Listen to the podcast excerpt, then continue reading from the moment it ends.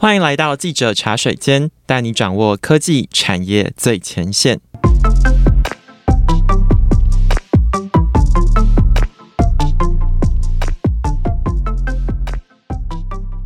大家好，我是数位时代的内容企划陈轩，很开心又回到了记者茶水间这一个节目单元。每一集我都非常期待可以在这个单元里面去邀请我们线上的记者来挖掘一些他们在采访背后的故事以及第一手的观察。最近数位时代上面有一个蛮有趣的报道，在讲的是这个沉浸式体验行销。我们把这个报道呢做成一个专题，那里面有很多的成功案例，也有分享一些些技术和趋势。那今天很开心的是邀请到这个专题的制作人君毅来和大家分享。君毅你好。呃，各位观众朋友，大家好，我是最近在练习卷舌的君毅。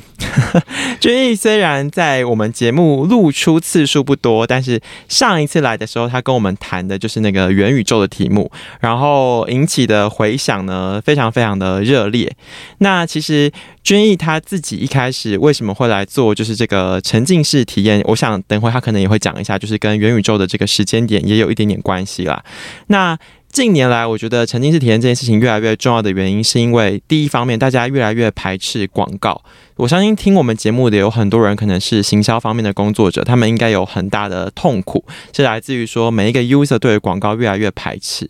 那第二个是我想不免俗，因为这两年疫情的冲击，很多时候实体的东西你不能做的时候，你要怎么样去做到一样的呃观感或者是一样的经验的创造？我觉得这就非常非常考验大家的功力。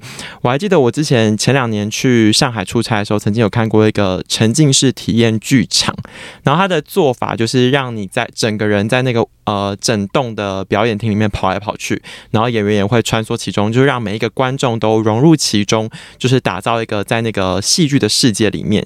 那第今天第一个非常好奇想要问君毅的问题是，因为我记得你自己，我印象非常深刻，因为这个节目是我负责做剪辑啊，然后后置这些，所以我那时候听那一集的时候，我就是听到君毅说，他身为一个记者，他其实对于元宇宙这个字已经就是很过敏了。但是呃，虽然让你有一点点的不舒服，但是我还是要问一下。最近几年来呢，元宇宙这个题目一直一直发烧，然后联动的让沉浸式行销也越来越多人讨论。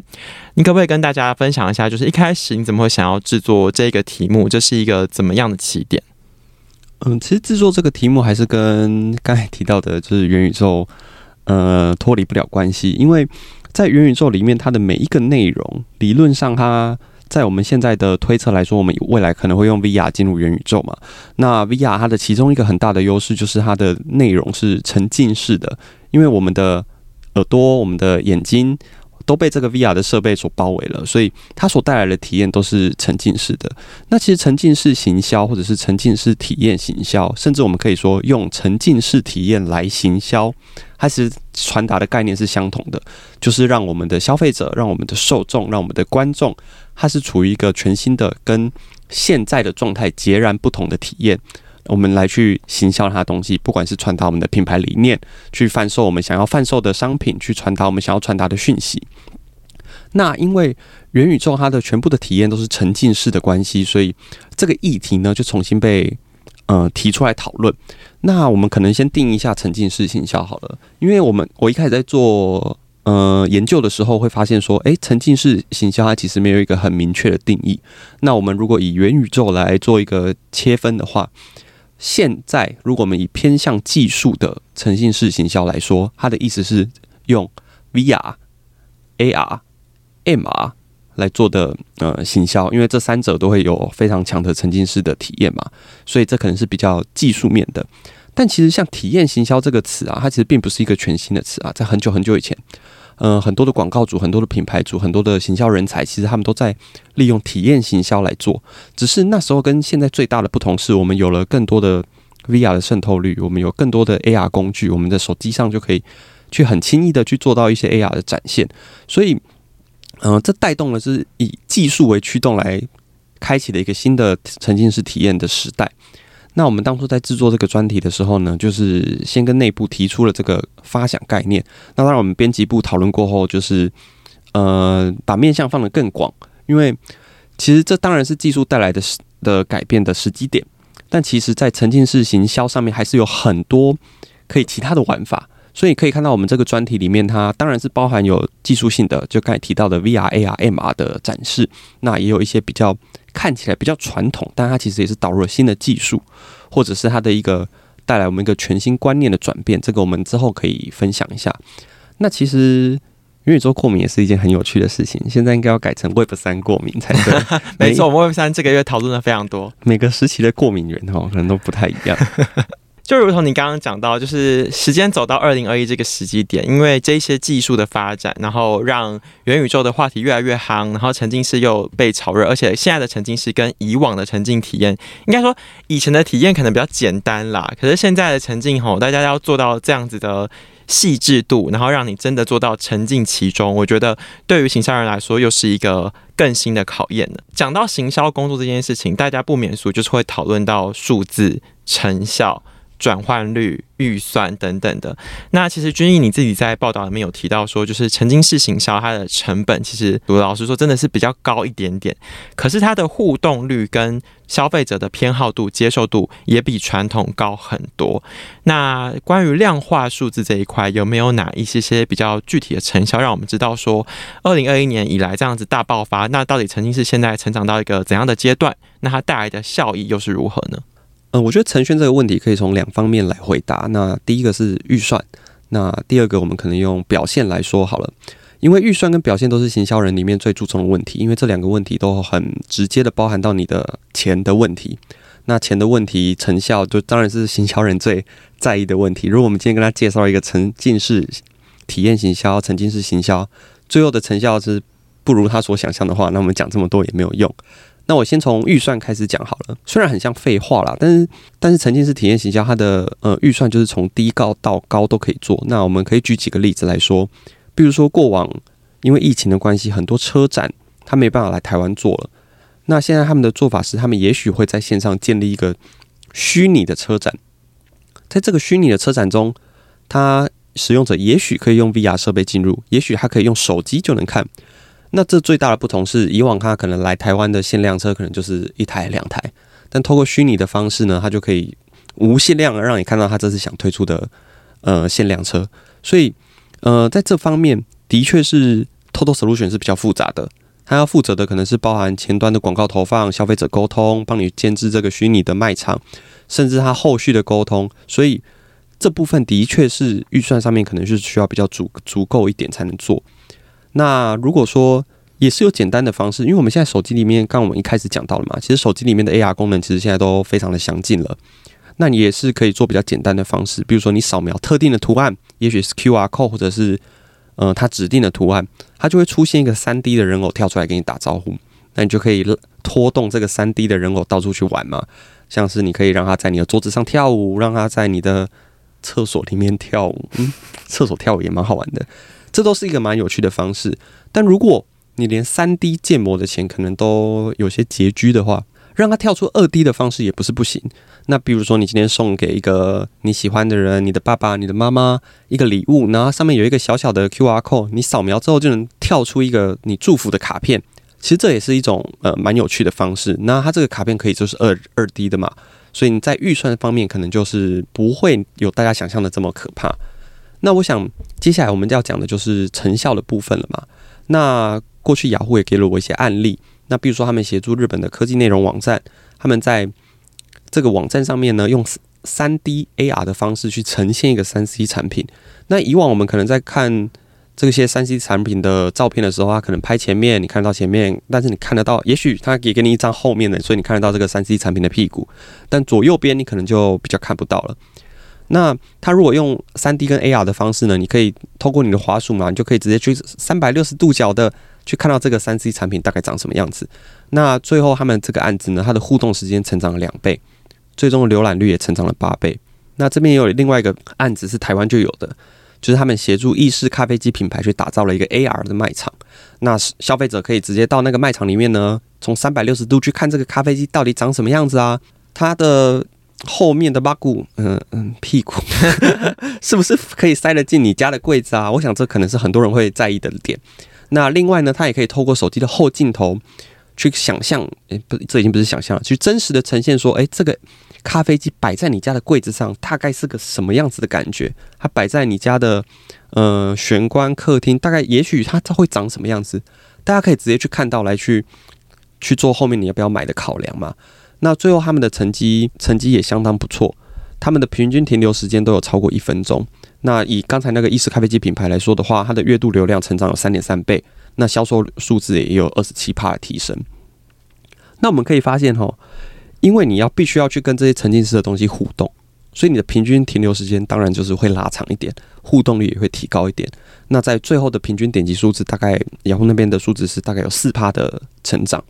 那如果要我来说的话，我访问过来要做一个结论的话，我觉得沉浸式体验它非常适合去做你试图想要做的高互动，以及你想要传达品牌讯息的这种品牌。我觉得会是比较适合的标的。就承接你刚刚讲到高互动这件事情，其实我一开始在看你这个专题的时候，你有讲了一个情境。如果我没记错，应该是在菲律宾吧？就是有一群人，他们就突然拿着手机，然后对着天空，然后他们其实是在扫描那个，应该是扫描嘛，就是他们要接那个掉下来的玉米片。嗯，然后这个其实就是饼干零食他们厂商做的一个很有趣的互动体验。我觉得就很像你刚刚讲的，就是我们以前在抓宝可梦这种游戏，可能有人现在还在抓啦。嗯，我觉得真的非常有意力就是他们真的非常非常投入其中，可见他们这个沉浸的程度也是非常非常的高。就像你刚刚讲的啊，有些 case 花的钱多，有些花的少。那不管大家花不花得起，我们先来跟大家分享几个我们觉得真的很酷，然后做出来非常有趣的东西。那其中今天第一个要讨论的一间公司呢，它叫做梦想动画。听到梦想动画这四个字，你可能有点陌生。可是呢，呃，如果你听到他曾经做过的成功的客户案例，包括像 Acer，或者是像星宇航空，甚至像是前阵子非常有名的台剧《茶经》里面的场景，也在这边拍过。那大家应该就会觉得说，哦，原来他们做过这么这么多非常酷、非常有趣的事情。那一开始我想要先请君毅聊一下，就是你一开始怎么找到这间公司的？他们公司是一直以来都是做这方面的专家吗？有没有做过哪一些转型？你去采访的时候，你觉得他们是一间怎么样的公司？他们做了哪一些有趣的事情，让他们可以打造出这样子领先的技术？其实梦想动画这家公司，他们的核心还是在动画。那他们除了你刚才提到这些星宇航空啊，这个可能大家比较熟知的案例之外，他们也帮电影狂徒做过特效。然后还有像知名的 YouTuber 浩哥的浩哥宇宙的这个 MV 也是他们做的。那么除此之外，他们还拍了很多大大小小的广告跟发表会的制作。那我们这次会去采访他们呢，是因为他们推出的一个非常有趣的东西，叫做 LED 虚拟摄影棚。我讲解一下，这跟以往的拍摄可能有什么不同。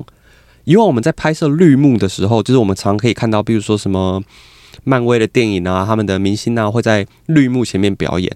那这这是当然是行之有年的方式了嘛。他们的方法是，我先用绿幕拍完之后，我再后置我想后置的东西上去。这是以前的做法，或者是现在还是有这样子做。那 LED 虚拟摄影棚呢，它就是在把这些绿幕直接改成 LED 的荧幕。那它它因为它的呈现非常的细致，所以你可以直接拍摄出来，你就等于不用再后置了，你直接把动画投影在这些呃表演者的后方。那这样子做有什么好处呢？第一就是我导演在看的时候，我可以直接看出来这个他到底在演什么。不然你其实，在绿幕前面演，我用想的是有点尴尬啦。可能当然是因为我不是呃那个表演者嘛，所以我用想起来就觉得 导演看起来可能会觉得我怪怪的。那第二个是它的后置上面的难度。那其实我们的拍摄的时候的那些发丝啊，就那个头发要去背什么的，其实还是有一定的难度啦。就是我们可以想象一下，那雷神说的在长头发的时候，不知道他后置起来会不会很困难。那还有另外一个问题就是不能喷烟呐，绿幕是不能喷烟的啦，因为你这样后置起来会很困难。那不喷烟怎么会潮？所以大家想喷烟嘛，所以。在这个绿幕，它就会有一些它的实际操作上面的困难。那呃，梦想动画它就去做这个 LED 的虚拟摄影棚来做嘛。那他们做的，我觉得跟我们可能数位时代读者比较相近的，也许是宏基跟华硕的发表会。那我以宏基的发表会来说好了。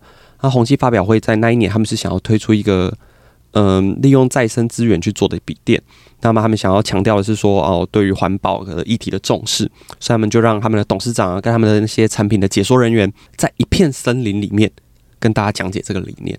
那总不能真的到森林里面去拍啦，也许可以，也许可以啦，但是就很麻烦嘛。所以他们就在这个 LED 摄影棚前面呢，做了一些石头的景啊，然后在后面投影出这个森林。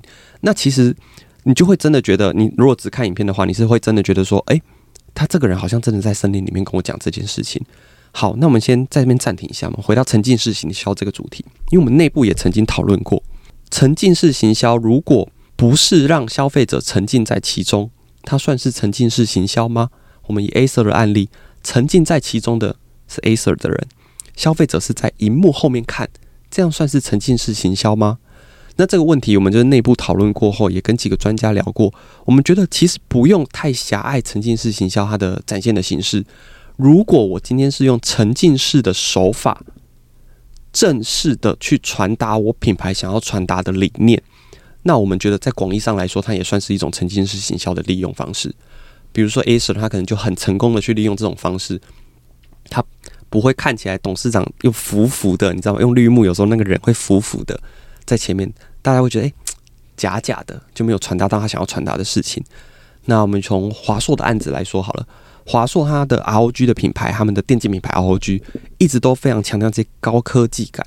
跟他们想要传达那些 cyberpunk 的那种风格，所以它的前景跟后景，后景就是那个 LED 的虚拟摄影棚呈现出来一幕，如果能融合得很好，消费者才会被说服，才会被说服说，哦，ROG 是一个很强调一致性，它的品质是很有一致的品牌，这样子才能去传达你的品牌理念去给消费者。那梦想动画就是在帮品牌去做这些事情。那我想，我觉得。替他们讲太多，也许都没有用。那如果你从他们可以同时接到宏基跟华硕这两个这么大品牌的案子，在某种程度上，他们也许是你知道竞品，他们可以同时接触到这样子两个案子都握在手中，那你就只能知道他们的厉害之处。那我想，我想特别分享一下茶金这个案例。刚才有提到，这是台湾之前很知名的台剧嘛。那梦想动画帮他们做的是一个在车子里面的行进的场景。其实我那时候就问他们创办人说。为什么不拉到路上去拍就好？我可能看起来很白痴啊，但是就是这这我就是会有这样子的疑问。我想应该有些读者也会有。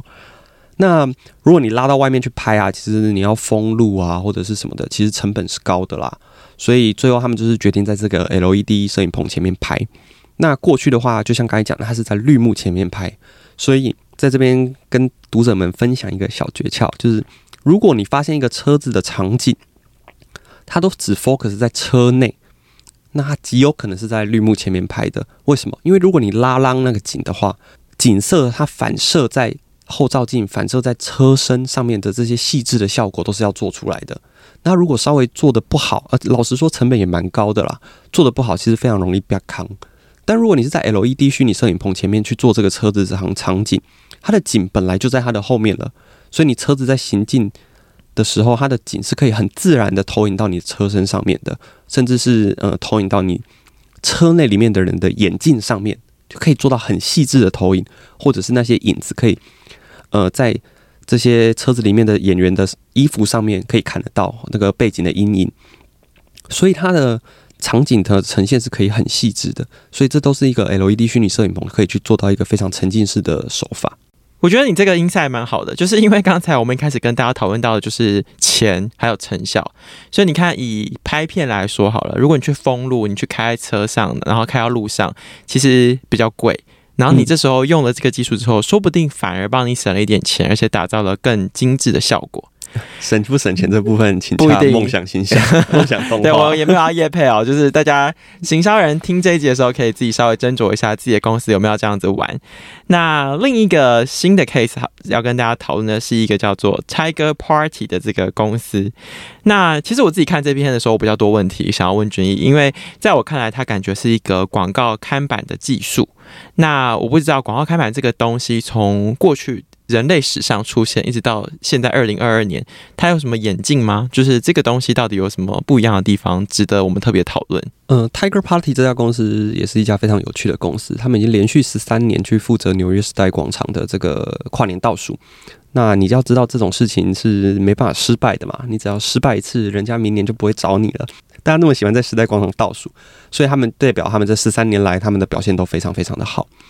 那正是因为他们负责时代广场大大小小的看板，所以呃，他们也接触到非常非常多大品牌的邀请。那那时候我去跟他们嗯创办人聊天的时候，他们就跟我们分享了几个有趣的案例。我想说，我从案例切入的话，也许比较大家比较能理解。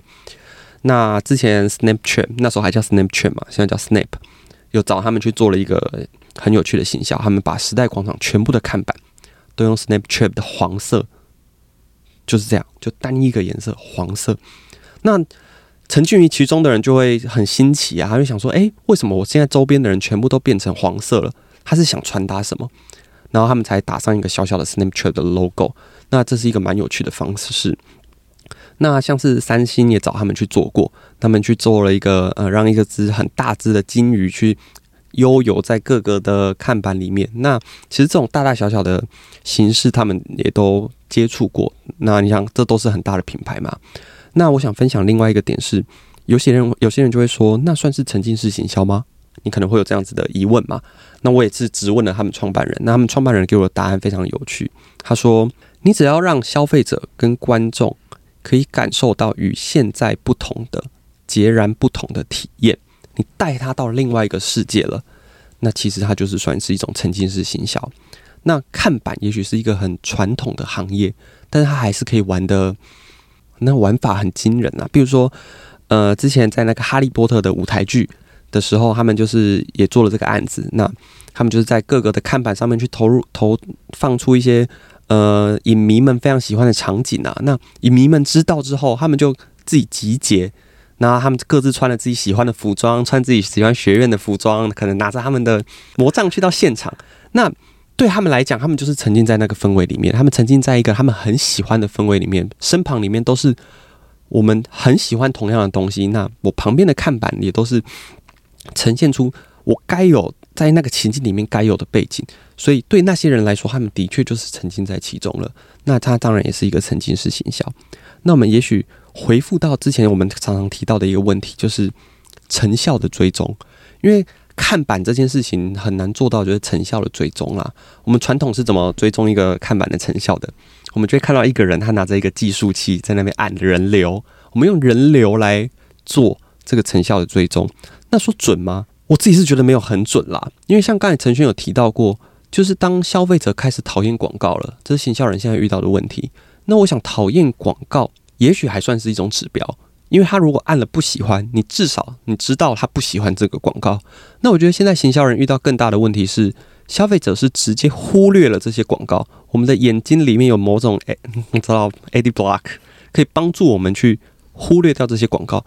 像是你也许不记得你上次滑 APP 在底下的那个横幅广告是什么，你不会记得你今天浏览了某一个网站，在它的右手边或者它的左手边的广告是什么。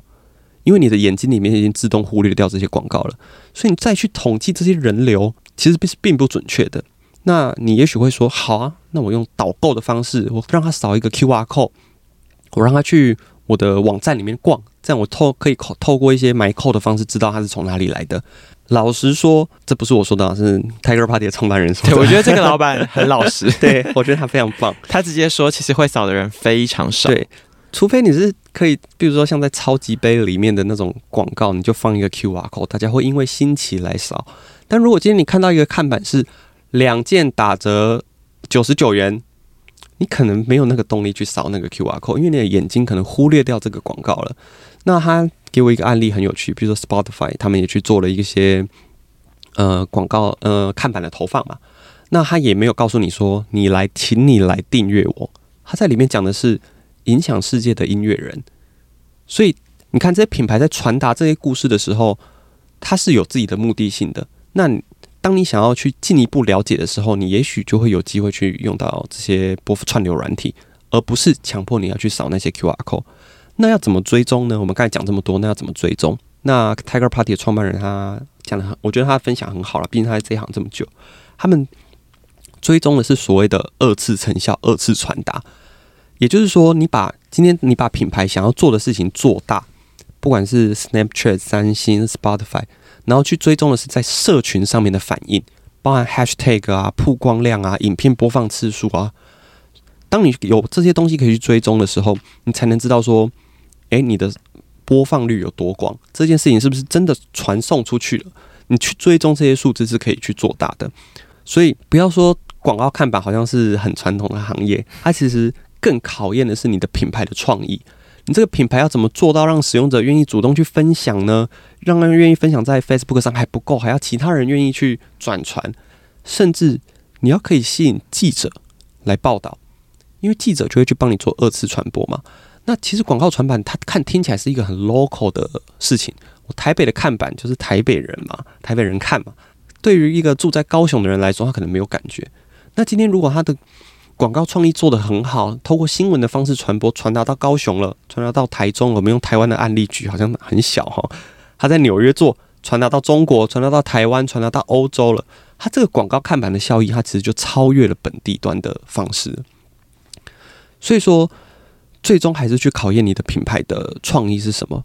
那我自己在制作这个专题的时候，呃，常常有一种啊，行销果然最后还是回到了这些事情呢，不外乎是预算，不外乎是成效，不外乎是呃你的创意是什么。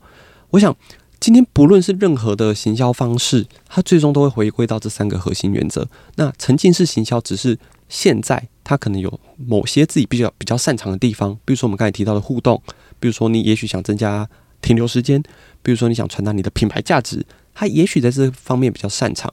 那透过我们的整理呢，我们可以看到一些，比如说 AR、VR 的，我们可以看到梦想动画的方式，我们可以看到 Tiger Party 的方式，这些方式都是提供行销们一个行销人们一个参考嘛。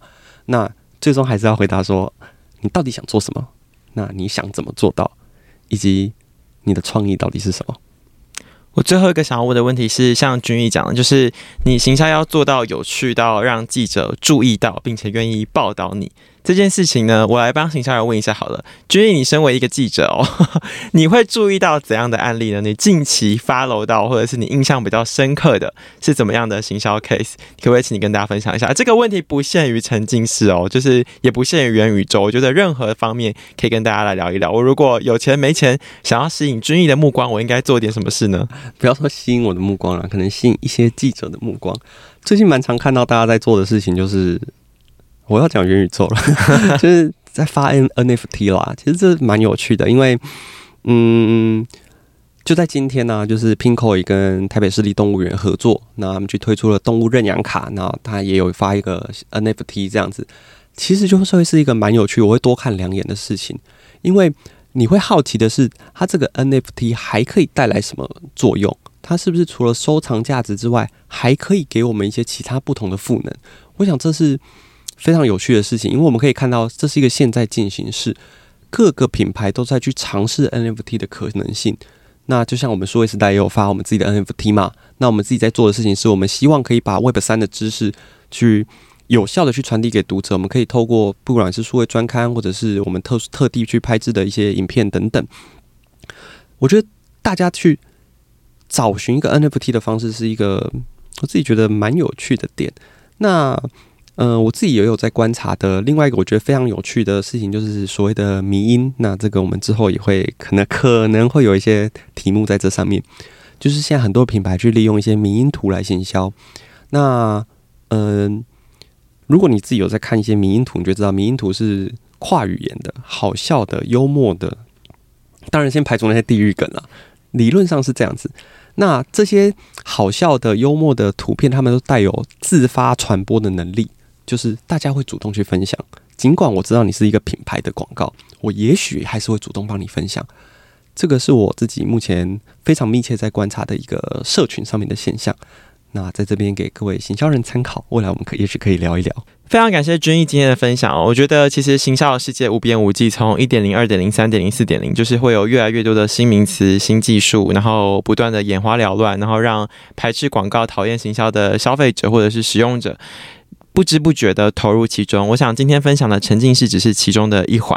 那如果你非常关注就是新行销的科技发展的话，在四月二十八到三十号呢，数位时代在圆山花博台北花博馆这边举办了一个未来商务展，我们里面有非常多的专讲主题以及演讲沙龙，在跟大家分享第一手的行销产业观察趋势。